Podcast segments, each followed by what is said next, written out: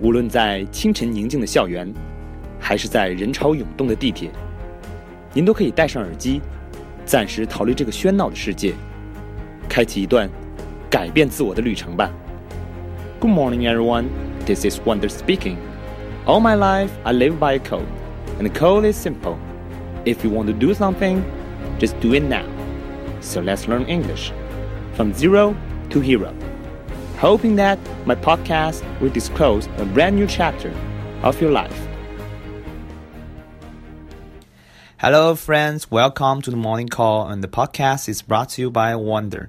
各位亲爱的朋友们，欢迎啊！在十一七天长假之后，又回到我们的英语晨读时间啊。可能大家会，You may feel so sad 啊，不想上班啊。不过有一句话说得好啊。 你可以不喜欢工作，但你一定会喜欢工资，对吧？So as for our salaries, we have to go back to work 啊。为了我们的工资，我们也要努力回去上班啊。嗯，而且我刚从这个国外的旅行回来啊，I'm still suffering the jet lag. OK，还有时差的问题啊，所以我是更不想上班啊。加一个更字啊。今天呢，所以呢，为了比较应情应景啊，我选了一个比较。简单和轻松的话题啊，就是一对新娘和新郎啊，在纽约的中心公园啊的 Central Park 偶遇了谁呢？Tom Hanks 啊，汤姆汉克斯，大明星啊，这个 Forrest Gump《阿甘正传》里边的阿甘的扮演者啊。这个新闻呢，紧接着因为社交网络呢就传开了。好，我们先说几个单词啊，这几个单词很简单啊。第一个是 tuxedo，T U X E D O 啊，就是男士的一种无为礼服。这个词呢，不用刻意的去背。作为一个储备知识就行。第二个呢是 encounter 啊，他们遇见了 Tom Hanks。We encountered Tom Hanks yesterday。你看，我们昨天遇到了 Tom Hanks。这个 encounter 呢，前后边的那部分呢，counter 就有点像反的意思啊。比如我们玩过 CS，同学都知道啊，counter terrorist win 啊，这个反恐怖这一方赢了哈。所以前面加一个 en 就是代表嗯遇到的意思，表加强。然后最后一个是 animated 啊，animated。A N I M A T E D 是一个形容词啊，就是活的、亲切的啊。比如说这个真人秀啦、真人电影啊，类似这种的 animated films，OK。然后呢，as for the coming chapters，接下来呢，I'm gonna read this passage for you，OK。我要读一篇这个课文。It was already an exciting day in their lives. Murphy was wearing a beautiful white wedding dress. Barclay was wearing a formal black suit called Tuxedo.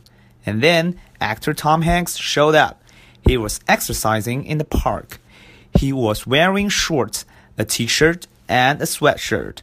The couple was surprised when he walked up and introduced himself. He said, Hi, I'm Tom Hanks. Elizabeth asked, Can we get a photo with you? And he said, By all means. Video and photos from the encounter are being shared on social media this week. Hanks is one of the most popular movie actors of all the times. He's known for playing Forrest Gump, a stranded traveler on a small island in Cast Away, and Woody the Cowboy in the Toy Story animated films. 好了，这篇文章我就朗读完了，很简单啊，大家可以跟着跟读啊，同时如果可能的话背下来也是一个不错的选择哦。对了。By the way，这边还有一个单词啊，一个词组，by all means，什么意思呢？就是乐意效劳。 非常开心的意思啊，by all means，你看所有的意义啊，by 依靠所有的意义就是都没有问题，OK？他们 Can I get a photo with you？他们问啊，我能给你照个照片吗？By all means 啊，你能请我吃顿饭吗？By all means 没问题啊，当然是有问题啊，You will pay the bill，OK？你来付钱啊，OK？Just a joke，OK？然后呢，希望大家在这个复工的第一天啊，开心啊，愉快。不过呢，我们再工作七天呢，就又有一个周末了，OK？So see you。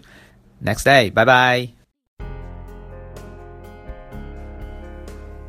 无论在清晨宁静的校园，还是在人潮涌动的地铁，您都可以戴上耳机，暂时逃离这个喧闹的世界，开启一段改变自我的旅程吧。Good morning, everyone. This is Wonder speaking. All my life, I live by a code, and the code is simple. If you want to do something, just do it now. So let's learn English from zero to hero. Hoping that my podcast will disclose a brand new chapter of your life.